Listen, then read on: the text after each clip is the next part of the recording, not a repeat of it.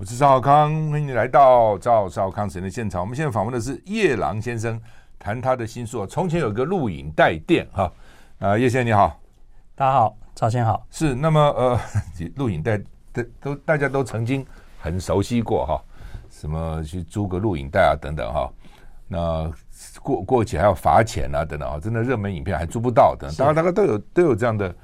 的经验啊，甚至那个港片当时有没有哈？哇，这一租很多，没错。然后看哈，那个时候还没有什么韩剧，我觉得啊，港剧有一段时间还蛮热门的哈。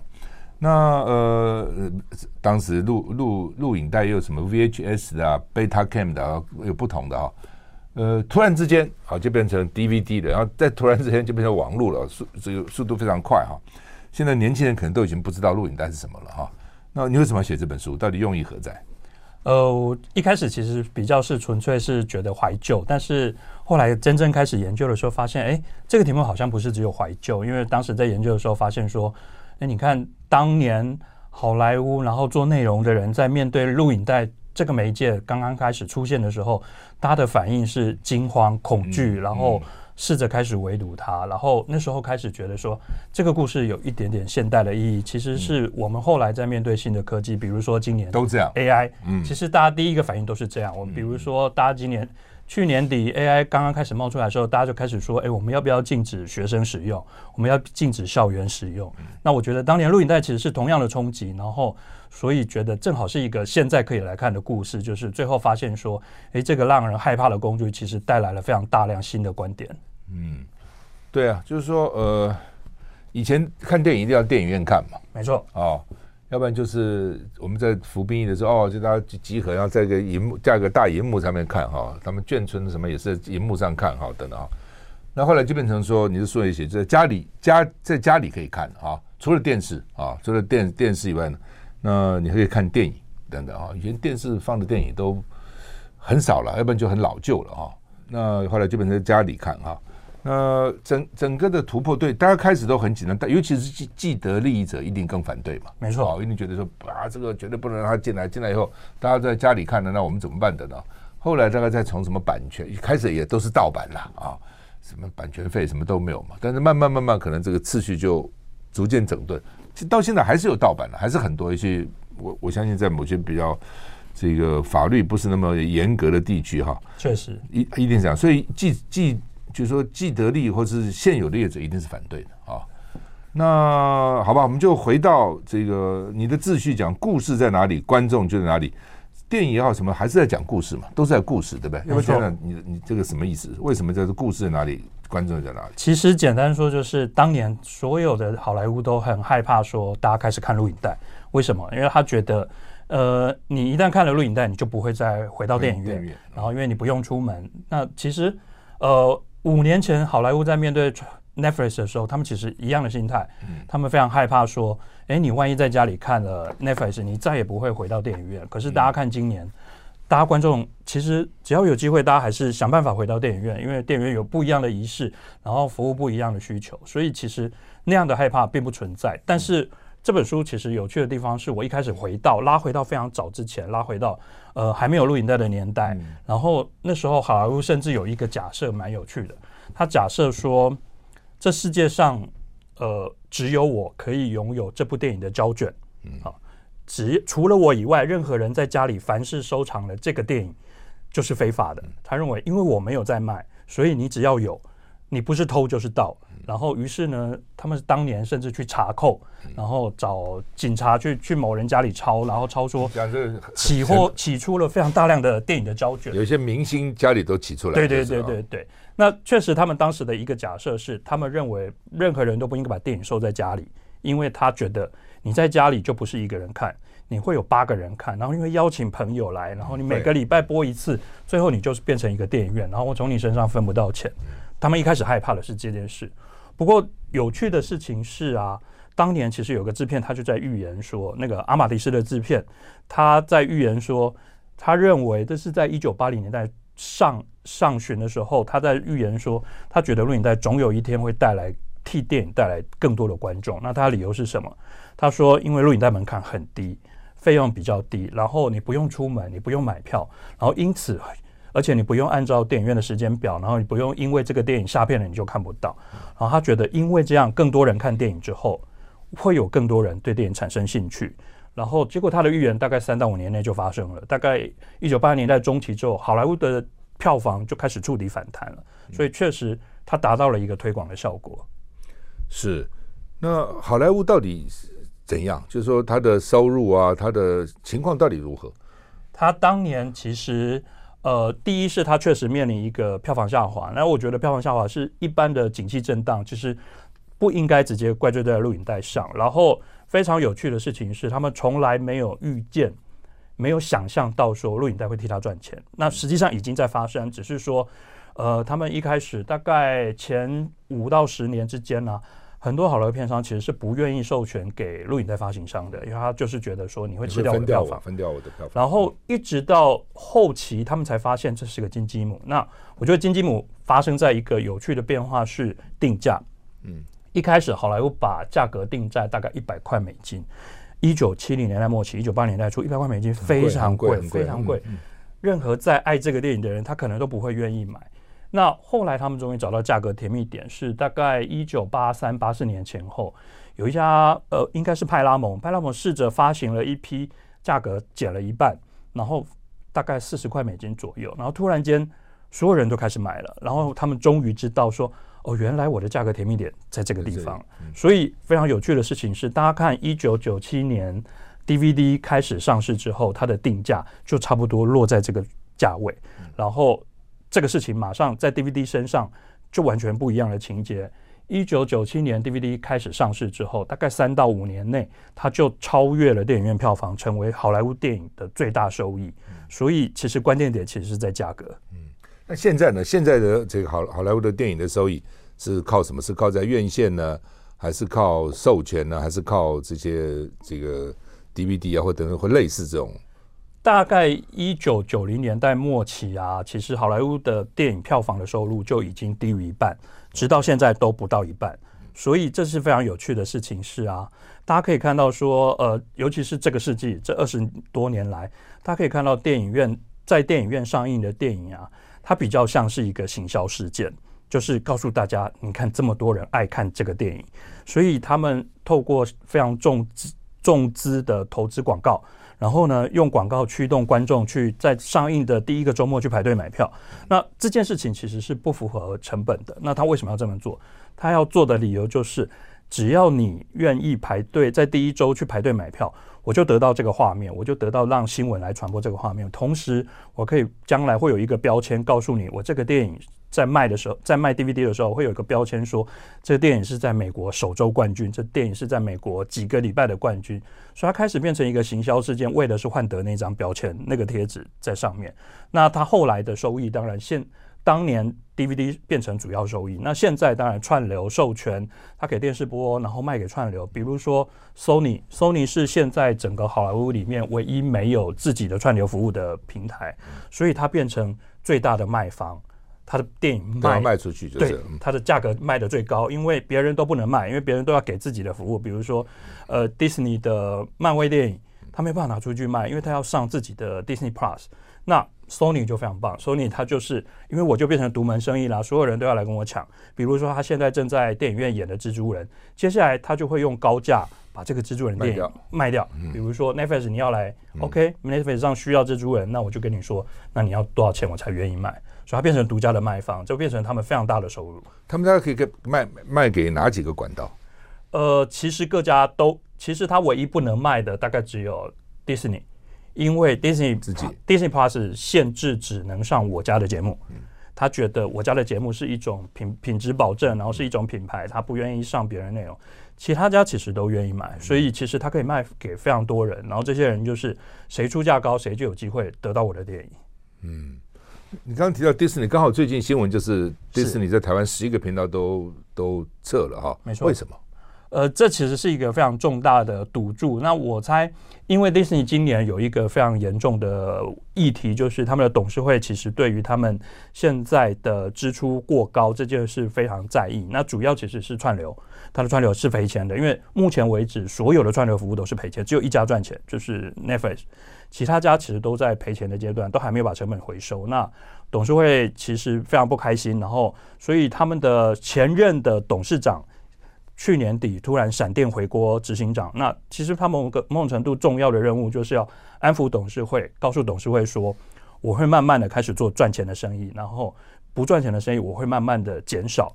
然后你可以看得出来，他这两天在亚洲大幅的收掉传统的电视频道的服务，在台湾就是了。呃，他在整个亚洲绝大多数国家都收了。我昨天看到的资讯是，大概日本、中国还有留下来，其他国家绝大多数都要收掉。那我觉得他很收的一大部分理由，其实就是为了节省成本。那可是他会有一段期间一定会有营收的冲击。那他希望这个营收冲击短一点，然后希望亚洲的用户赶快转向 Disney Plus，这大概是他现在希望发生的剧本。嗯，那你刚刚讲说所有这些串流都赔钱，除了 Netflix，为什么 Netflix 会赚钱？为什么其他都赔钱？因为 Netflix 呃进入市场进入的非常早，它从纸牌屋开始投资自制的节目，那是很红啊，纸牌屋是一炮而红。嗯、那纸牌屋非常关键，是因为纸牌不是买来的，纸牌屋是我自己投钱的，嗯、所以我不会像跟 Sony 买节目一样，我的谈判权力没有那么大，我自己买的。我自己投资的这节目就是永远都是我的，因此他从纸牌屋到现在累积了非常大量的串流片库，而这个片库是你只能在串流上看得到，你在电视台上看不到，你在录影带店租不到，你在其他地方没有任何管道可以看到，于是你只能订阅我的服务。那其他家的串流服务目前不是这个状况，因为他们都才开始。二零一九年，Disney Plus 才一九年底，Disney Plus 才上线，所以他们都只有做经营三四年，片库还不到那个阶段，所以他们现在都在大量投资内容的阶段，所以赔钱飞得非常厉害。我看 Netflix 其实，比如台湾现在来看啊，很多芯片都是韩国的啊，那呃大陆也不少哈，要不然就很多旧片，其实都很多旧的，很多旧的这样哈。你你怎么评论这个现象？呃，他们的韩国策略是非常非常精明哦。这个大概从两年前开始，我注意到了这个开端。然后那时候看到一个非常有趣的变化是，两年前他三四年前，他们有一个有一个女生的主管，我现在一时想不起来她名字。有一个女生的业务主管，她专门主导国际的开发案，然后她包含了当时她在韩国主导的节目。然后鱿鱼游戏，比如说他在西班牙主导的节目叫《纸房子》，那这几个节目的成功，造成这个主管一路升官。他现在是 Netflix 的内容长，他掌管全世界，包含美国本土所有的内容开发。那他被升官，其实象征的是 Netflix 把制作重心从美国转向世界其他地方的一个重要的转折。那韩国就是最大的。比如说，其实我们这两天才看到数据，呃，亚洲的串流观众。现在在看串流平台上的节目的时候，他们看的美国节目只有二十趴，非常低，这远低于我们的想象。而他们看的最多的节目是什么？韩剧占了三十趴。所以 Netflix 其实两年的努力，两三年的努力，很快的改变所有观众的看电看节目的选习惯。有没有可能是因为美国片太少了，好的片也很少啊？说我们看来看去，它它它不好看嘛，所以呢就少了嘛。这到底是是不是原因？我们休息一下再回来。I like 103, I like radio。我是赵少康，欢迎你回到赵少康时间的现场。我们现在访问的是夜郎的新书《从前有个录影带店》啊，新经典文化出的哈就。我到现在其实你打开那个柜子，还有一些嘛过去的什么贝塔了，VHS 录影带，真的吗？还在家里？有啊，那怎么办呢？对不对？那时候录的啊，哦，比如我的演讲啦，我的那个群众大会啊，好，当然我也去找找朋友了，说能不能把它转变成什么 DVD 什么等等这一，他们说可以啊，拿来看看的，有个机器啊可以拷啊等等。我只比较好奇说，当时我们真的都认为，你这书也写了，我们都认认为说贝塔其实比较好，又小，对不对？而且还拍效果也不错。后来怎么就被 VHS 打败？那么笨那么大，到底它这个商业机制是怎样？这个故事其实非常有趣哈，因为它实在年呃间隔太远了，以至于现在你看到在网络上找到很多文章，它讲的都是不太精确的事情哦。因为比如说，大家后来有一篇有经常会有在网络上看到文章说，呃，当年是因为贝塔是因为 Sony 拒绝让色情业者使用它的规格来发行色情录影带，所以因此贝塔就输掉了。嗯、那这个逻辑在我收集资料过程，我试着求证，发现说，哎，确实不是真的。因为第一是 Sony 不可能去控制别人拿我的机器去生产什么内容，因为比如说他那个鸦片的机器卖出去了，他根本不可能去管控。是，所以其实我觉得真正的差别还是价格。是，那因为 Sony。呃，向来它的产品定价是比别人高一点的。那 VHS 抓到了这个要害，它一开始就是定价就是比较低。那不只是袋子本身价格比较低，机器本身价格也比较低，所以它很快的在市场上获得了比较多的刚刚入门的消费者去采用。那结果最后发生就是，呃，使家里买了 VHS 录影机的人开始慢慢的高一点，然后买了贝塔的。机器的人开始低一点点，然后它造成的循环效果就是，因此你到录影带店，你就会发现贝塔的袋子会少一点，VHS 的袋子会多一点，因为比较多人租嘛。然后于是你在实体的店，在那个卖唱片行里头，会卖录影带店的，会卖录影带的唱片行，你会发现，哎，VHS 的袋子会陈列多一点，贝塔会少一点。那这个状态其实。跟大家的记忆不太一样的是，大家的记忆是当时一下子就分出高下。那实际上，当时真正发生的事情是，贝塔跟 VHS 的战争其实从来没有真的分出高下。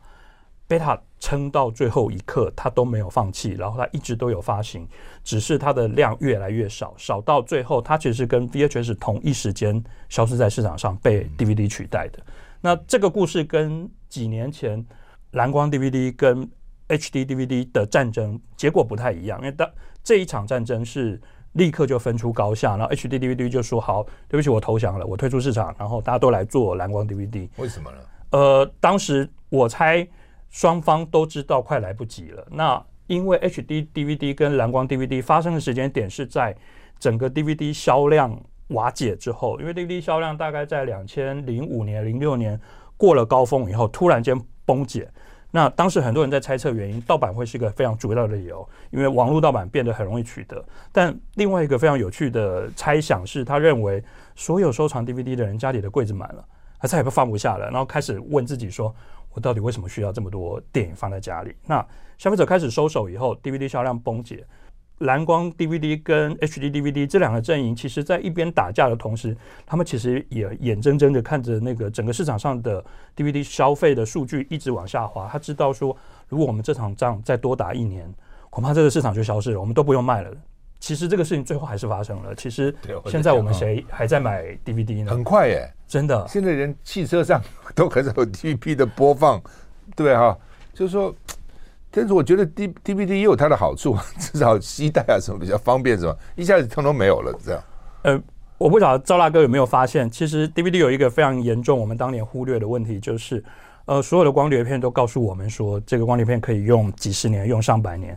但我们现在家里 D V D 或者是 C D 很很很少拆开来，偶尔你拆开来，你会发现说，其实它还是会损坏，它会发霉，然后它甚至会掉漆，然后它还是会损坏。那其实我觉得关键点在于消费者开始知道说，实体光碟没有那么值得信赖，然后网络上可取得可取得的内容太多了。从那时候之后开始，iTunes 开始卖电影了，然后亚马逊开始卖电影了，然后大家发现说。这些资料库里头的选项是上万部电影，比我买 DVD 来的划算太多。那当然，Netflix 是后来才出现的事。不过，Netflix 后来告诉我们另外一个教训是，这些电影不会永远留在下面，它有一天会被下架。所以，其实这两年，哎，又有人开始觉得说，哎，我是不是该买了？哦，对对对对，就像黑胶黑胶一样，黑胶一样回来了。对啊，我刚刚除了讲 DVD，车子里面至少有一个 CD 的 player 了，现在几乎很少有了。没错，现在全世界。用最多光碟机的大概是中华民国的公务机关吧。休息一下再回来。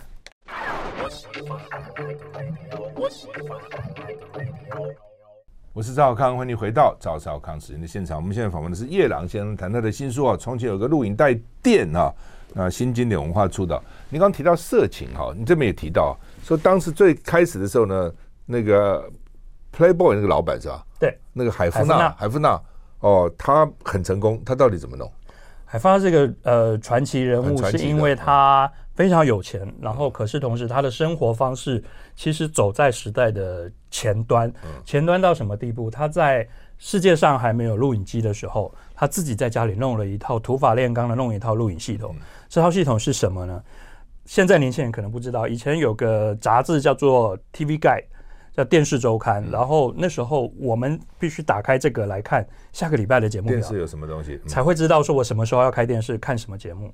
那海夫纳的生活才不是这样，他太有钱了，所以呢，他拿到下个礼拜的 TV TV Guide，他会用拿红笔在上面把他想看的节目圈起来。然后呢，他家里有个小房间，里面躲了一组团队，帮他把节目录下来。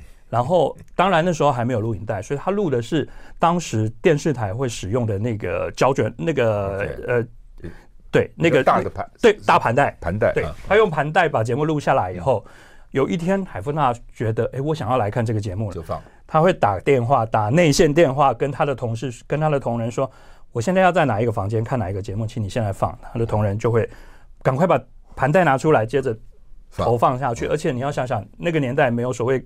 Cable 电视没有所以这种系统，他必须自己建管线，然后去接到他那哪一个房间的电视，然后把讯号传过去。但我觉得年轻人可能更陌生，但我们其实都很熟悉的。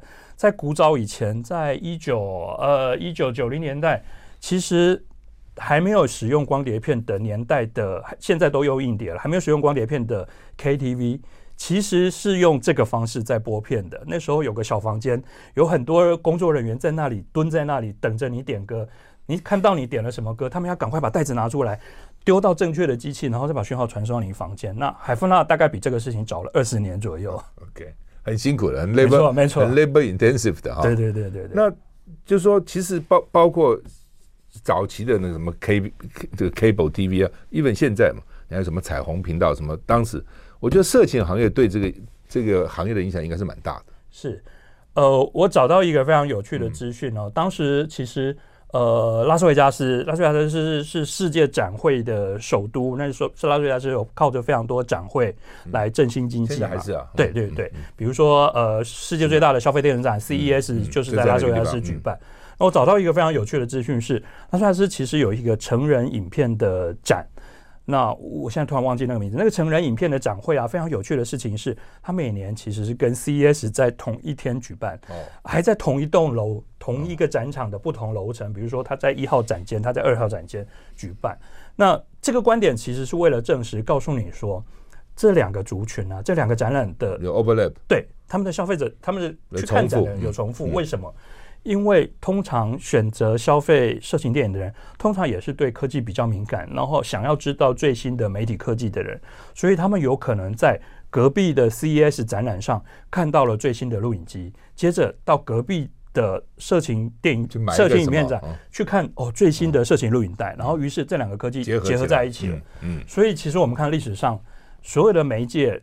呃，虽然不一定是完全是靠色情产业起来，但是所有媒介第一批愿意尝鲜、花钱买机器、花钱买袋子的人，通常都是色情影片的消费者。所以你这边说色情录影带的科技前沿冒险，没错，就这个意思啊，没错，真的哈，哦，原搞了半天，原来那个科技的那个前卫科技的爱好者，其实是色情影片的爱好者，这两个重复比例蛮高的。你也提到那个真方达哈，是。你这边提到真方达开始认为说他只能卖个几万卷不错，后来真的是几乎每一家都有，他他为什么能成功？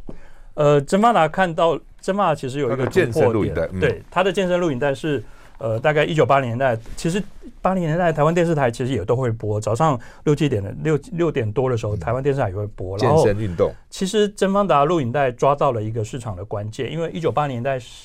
初期其实好莱坞还没那么愿意授权发行电影的录影带的时候，大家都在讲，那谁愿意买录影带？谁要把一个袋子？谁要把一个电影买回家看两次？因为大部分人在过去一百年的消费就是电影，我就是看一次，去电影院看一次。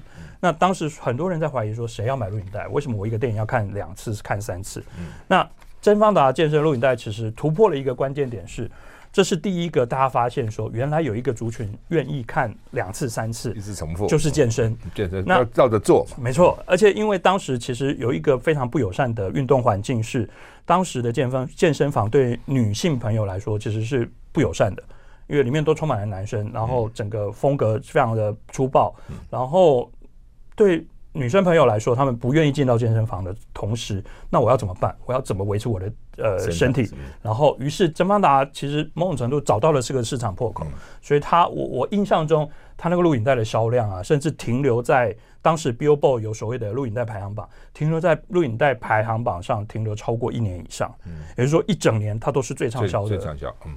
他原来自己也没想到嘛，没错。他我见你书时候，他都觉得卖个两万两万五千卷就不错了啊，就卖了几百万卷可能哈、嗯。而且他掀起的是全世界女性的运动风，包含他在那个袋子里面，他穿的衣服，他身上的配件，他的袜子，很快的变成全世界女生所有人家里都会有。嗯，所以很多时候他，我看你这本书也是很多事情都是原来也没想到的啊，但是哎就突破了啊，就就有一个不同的结果哈。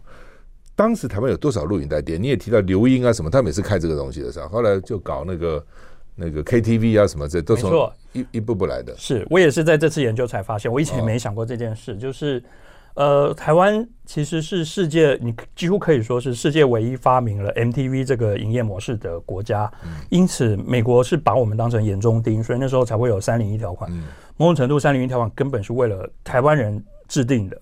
然后我甚至在美国，是盗版很严重嘛？对，嗯，对。然后我还在美国的国会议事录上找到了指名道姓在讲台湾，嗯，哪一家 MTV，然后哪一家店在播放违法的盗版录影带。那因此很快的，美国开始不断的威胁台湾，同时就会发生说，当时大家没有想过，钱柜 KTV 其实原来是开 MTV，它是放电影的。那当时他开始第一个嗅到，他觉得整个政治氛围不对了。他觉得美国一直在打，总有一天会打到台湾政府开始大量取缔 MTV，于是他们开始在思考说，我下一步该怎么办？下一步该怎么办？于是他们才会把一模一样的营业模式转换成 KTV，而实际上大家可以看到，就是说所谓的 KTV 其实是把 A 加 B 组合起来的新产品。那 A 就是日本的卡拉 OK，那日本的卡拉 OK 其实没有小包厢的，是大家在一个大空间里头一起唱，对，一起唱。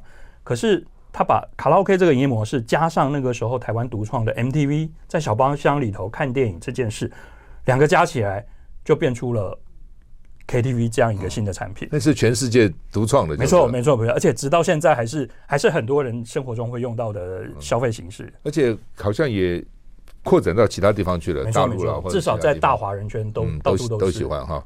好，我们这个现在访问的叫做从前有个录影带店啊。夜郎写的哈，新经典文化出的，我们休息一下再回来。I like 我是赵康，欢迎你回到赵少康时间的现场。我们现在访问的是叶朗先生，谈到的新出《从前有个录影带店》哈，那新经典文化出的哈。好，那么呃，台湾的情况，台湾我记得有一段时间也是很多都有录影带店出租嘛哈。邱福生那个时候好像也是从这里发迹的，对不对？有不少人从这哦，来讲讲他他的故事。对，呃，这非常有趣哦，因为我正好我以前呃呃写过另外一本书，是跟那个霹雳布袋戏合作写了一本书。那时候就才知道说，呃，其实当时霹雳开始跨足录影带，其实呃，邱董其实也也也也在背后其实帮了很多忙。那其实是他写提出了这个建建议。那有趣的事情是，我觉得现在年轻人可能已经忘记了那个年代的样子哦。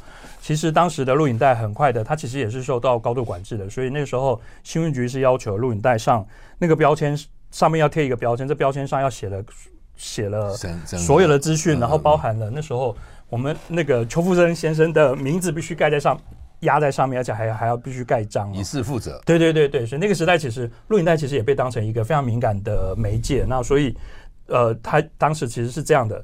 那邱先生的的录影带的。王国其实也代表的是台湾当时看到了这样一个机会，是呃，录影带其实找到了一个破口，是台湾当时只有三家电视台，嗯，观众的选择性不多，而且必须按照时刻表、电视时刻表来看。那其中有一个关键是在于很多国外的资讯来得非常的慢。那第一是呃，新闻局当时管得非常严格，包含了播出的时间、播出的呃时数都有管制的状态之下，其实。台湾观众开始觉得我需要一个破口，需要一个破口。那有趣的是，我找到一个非常有趣的传闻，因为我还没有办法查证啊。他说，其实最早的破口其实是来自基隆，当时基隆很多冰果室呢，会从船员身上拿到了这些从日本拷贝过来的录影带，然后他们就在基隆的宾果室里面开始播放。那播放什么？比如说。志村健，嗯，然后比方说摔角，你说很多台湾的后来的综艺节目都是就是抄抄志村健的，就是没错没错。那因为这样一个破口，大家开始知道说，哎，台湾观众对这个可能有兴趣，于是开始录影带店开始扩散，然后于是我们开始可以透过录影带看到一些当时在台湾的电视上看不到，或者虽然看得到，但数量非常有限的。呃，赵大哥刚刚一开始就有说了。港剧就是其中一个关键。港剧其实是台湾录影带第一个最大宗的产品，因为当时台台湾的电视剧其实大家开始看的有点腻了，然后选择性又少。我只有三家电视台，那万一三家里头有一家难看，然后另外一家有我不喜欢的明星，那我最后只剩下一个节目可以选择的时候，可是当这时候你走进录影带店，你就会发现说。满满的节目随便你挑，来自香港的电视剧一个又一个。当时邱先邱福生先其实就是港剧起家的，当时发行了非常多大量的港剧。然后，于是我们开始发现说，原来我有这么多内容可以选。那当然反过来的是，录影带其实也刺激了台湾电视剧的制作水准，因为大家开始发现说，如果水准不提升，我很快的也没有人会看我的节目了。嗯，对。那你这边也讲说，日本进来叫志村健，台湾出去叫诸葛亮。诸葛亮也，他为什么那那么受欢迎？很很好笑，是吧？对，呃，虽然很低俗，但是好笑。对，非常有趣的事情是，就是诸葛亮，我我其实找到一个典故，是在于当时我们在台湾看盗版的志春剑，然后这些志春剑的录影带都是，比如说船员啊，然后或机组的航班有机会出国，当时还有机会出国的人带进来，夹带进来，侧录制电视的。嗯嗯那有趣的事情，我找到一些大陆的文献，在讲说，其实当时，呃，在中国改革开放之前，前面几年，其实他们不一定能看到这些内容的时候，其实，在沿海的几个城市，他们都是看诸葛亮的录影带，诸葛亮录影带啊，所以他们的途径是一样的，就像那些呃志村健一样，盗版的怎么样飘进港口进来的这样，没错。那台湾的盗版的。诸葛亮的节目其实也是透过录影带的形式被夹带进去，然后几个港口的城镇都那个时候最，我突然想起来，那时候最早两岸没有交流的时候，就渔船走私换货，没错，我用我的货换你的什么东西，就是渔民先搞这个，所以呢，渔民好像也是经常是走在前面哈，没错，而且大家没从来没有想过说，其实是呃诸葛亮跟志春健这样的人在扮演这样的文化大使，这很难想象啊，没错，嗯。而且你在在你的书上讲是，包括我们的电视节目那些当时很红的，也都是抄自尊节。为什么我们自己没有办法这个制制作出好的节目，还要抄人家的？以前歌是这样的，以前哇流行歌，我们台湾人呃国际场，我们唱个歌吧，唱歌。那日本人说这歌不是我们的吗？怎么变你们的？那最早时候我们都没有创作嘛，通通是抄日本的歌，在在拿台湾唱哦，翻译一下就以为是我们的歌哈等等哈。那后来怎么为什么变成电视节目也是这样？这个跟后来网际网络其实有一点点接近哦，就是说，当消费的门槛降低了，就是消费者突然间眼睛打开了，他可以任选了之后，他的品味变化就会变得速度非常快。我们在一九八零年代、一九九零年代那个流行文化的的波浪是每一波可能维持个三到五年，今现在。此时此刻，那个流行文化的波浪可能是三到五个月就要变一次，很快。那录影在某种程度在这个中介点上，可是它确实是一次造成了台湾观众突然间看到的内容、看到的东西变多了，因此他们的品味变化非常快，而可以看得出来说，当时这些电台湾电视台的制作人的团队开始注意到说，我不能再用同样的节目糊弄你三到五年，于是他开始去看，哎。大家都在录影带店租什么袋子回家，于是他们还开始用这个方式。那这样的情境，其实某种程度在当时的苏联整个境内，其实也有非常类似的状况。是，其实苏联境内的人必须透过各种非法管道看到美国电影，看到欧洲的电视剧。透过当时呃 Sony 的随身听，因为录音带非常小，非常容易走私，而因此他们开始接触到西方音乐，而因此对他们的思想开始促成了一些变化。他们后来革命也有很大的关系。没错，其实我在书里头那个章节其实有提到，我认为录音带某种程度是促成了苏联解体。嗯，你说庶民当家的民主化革命类似这样，没错。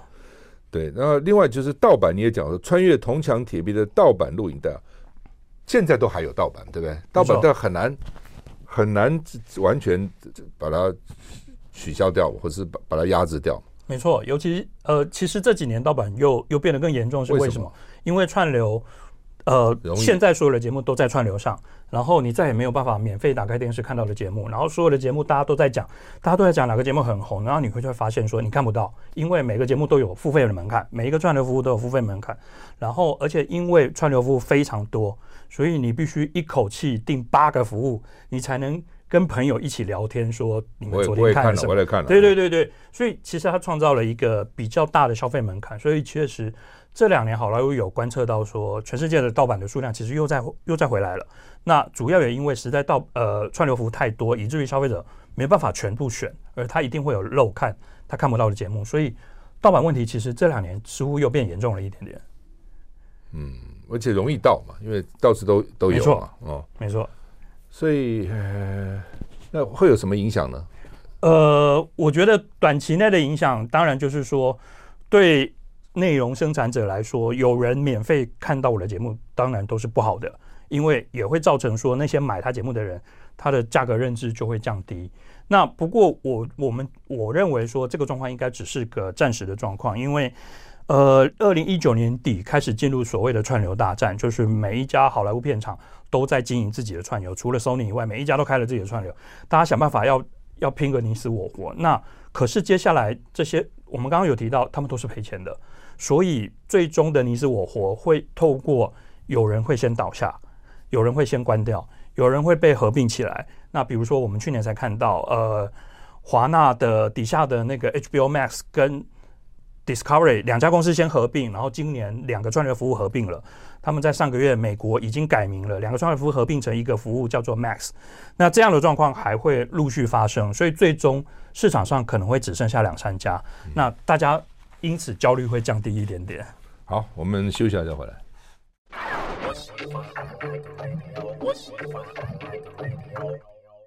我是赵康，欢迎回到赵少康时间的现场。我们现在访问的是叶朗先生哈，那谈他的新书《从前有一个录影带店》呢，新经典文化出的哈。我们只剩下六分钟了，来跟我们谈谈。最后你要要谈什么？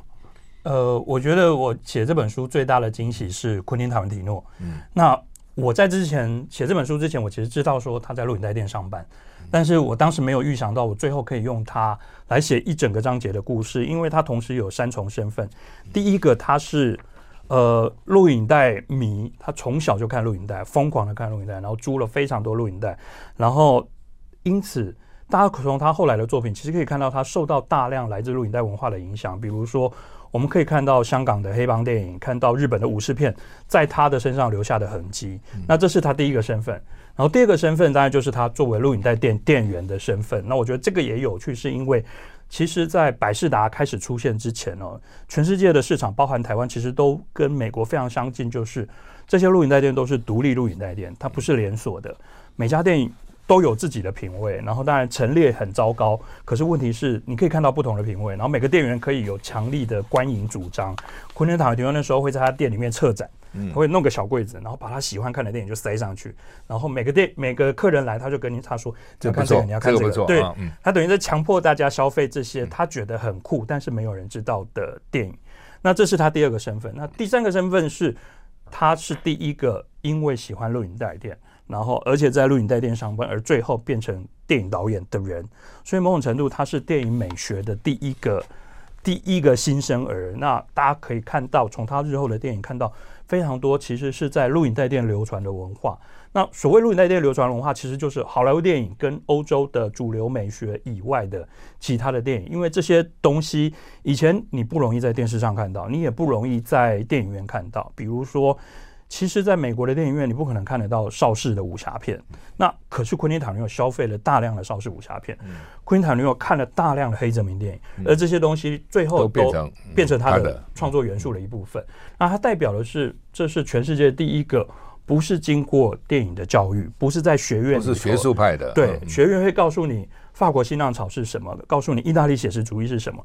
它是世界上第一个没有经过这些教育而创造出自己独立美学的创作者，所以他其实是一个指标性人物。告诉你说，呃，我们有新的电影学校了，这个新的电影学校叫做录影带店。嗯，所以你说这叫做 霍格华兹魔法学校？对对对对对对，不也是？他如果看了那么多以后，是对，如果都内化了以后，那就是应该是很厉害的嘛。没错，一般的学院派不见得能看那么多东西嘛。对。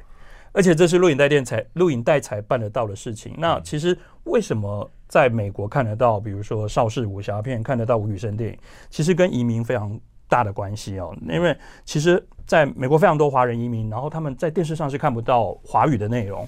然后录影带发明之后，他们发现，哎，这是个新天地，因为我终于有机会看到呃华语的内容。那方法就是，比如说在台湾、在香港，有人侧录了电视节目，有人。把录影带电影录到录影带里头以后，转到香转到美美国美国去，而这些袋子在一个华人圈流传流传的过程当中，不小心就被昆汀塔伦蒂诺看到，而很快的，最后大家发现说，哎，你看，突然间，香港电影变成一个美国在文化上一个非常重要的分支，因为大家开始研究，然后开始觉得这个东西非常重要，但是其实它是从录影带打下的基础。嗯，对了，因为如果你海外在美国的移民如果人数不够多，主流。主流的媒体不会播嘛？是，呃，基本广播也是这样，主要的广播都都不会讲华语。最早的时候，他们有那个 sub 那个副副频有没有在那个地方讲广东话，让只能听广东话的这个华华侨能够知道啊？就从那边开始发展，发展，发展哈。好，那呃，你这边特别提到百慕达的十世纪败亡，这也很有趣。百慕达当时也是不得了，怎么一下子就败亡？百事达，百事达的故事还蛮有趣的哈。百事达的故事其实。呃，百事达曾经曾经大到什么地步？我觉得现在的人可能不太容易记得了。哦，百事达大到他在好莱坞的影响力大到他的现金非常的多，多到大家可能不太记得说，当时呃派拉蒙这个好莱坞片场被交易卖给了一个叫做。一个 Stone 家族，就是现在派拉蒙这个集团的所有人，这个家族，他被卖给这个家族的方法是什么？方法是，他是透过跟百事达合并来取得百事达的现金，他拿这些现金去跟银行借钱，才买得下派拉蒙。这也显示了百事达比好莱坞片场更有钱。那理由是什么？理由是。每天你去消费，那些都是现金啊，那些都是直接进到他的 cash。现在对，所以百事达曾经大到他真的是乱买，他们因为手手上现金太多，他不知道做什么。然后当时他也还没有想说我可以来投资电影，他这个乱买。他曾经曾经想过什么？他曾经想要做自己的迪士尼乐园。他说我来开一个百事达乐园吧。他真的去买地，然后准备开迪士尼乐园。他还开过唱片行。他跟呃英国的维京唱片曾经试着开过唱片哈，他也觉得说，那我卖 DVD 可以，我要不要来试着卖 CD？其实他做过非常多投资，但这些投资当然最后都失败。不过百事达整个瓦解，我觉得最关键的理由当然就是 Netflix。刚刚呃赵大哥提到的预期费这个关键点，那很多人有一个传闻就是说，呃 Netflix 的创办人是因为去租。去百事达租了一部，要付预期费，火大。对，他租了一片阿波罗十三，忘记还，然后被罚钱，然后他超火大。不过后来我的查证是，这个传言不是真实的。对对对。那不过确实，Netflix 在开始在网络上租 DVD 之后没多久，他就取消了预期费。那他之所以取消预期费，是因为他发现，诶，这是消费者要的，我为什么不给他？那他们的营业模式也可以看得出来，这是为什么 Netflix 能够变成今天这个样子，是因为它的营业模式就是不断调整，它每隔几个月就开始试着检讨我们哪里不符合需求，而因此它开始调整，而最后直到今天它调整成现在这个样子，突然发现说，原来这就是全世界的消费者想要消费电视内容的方法，对对，所以就成功了，没错。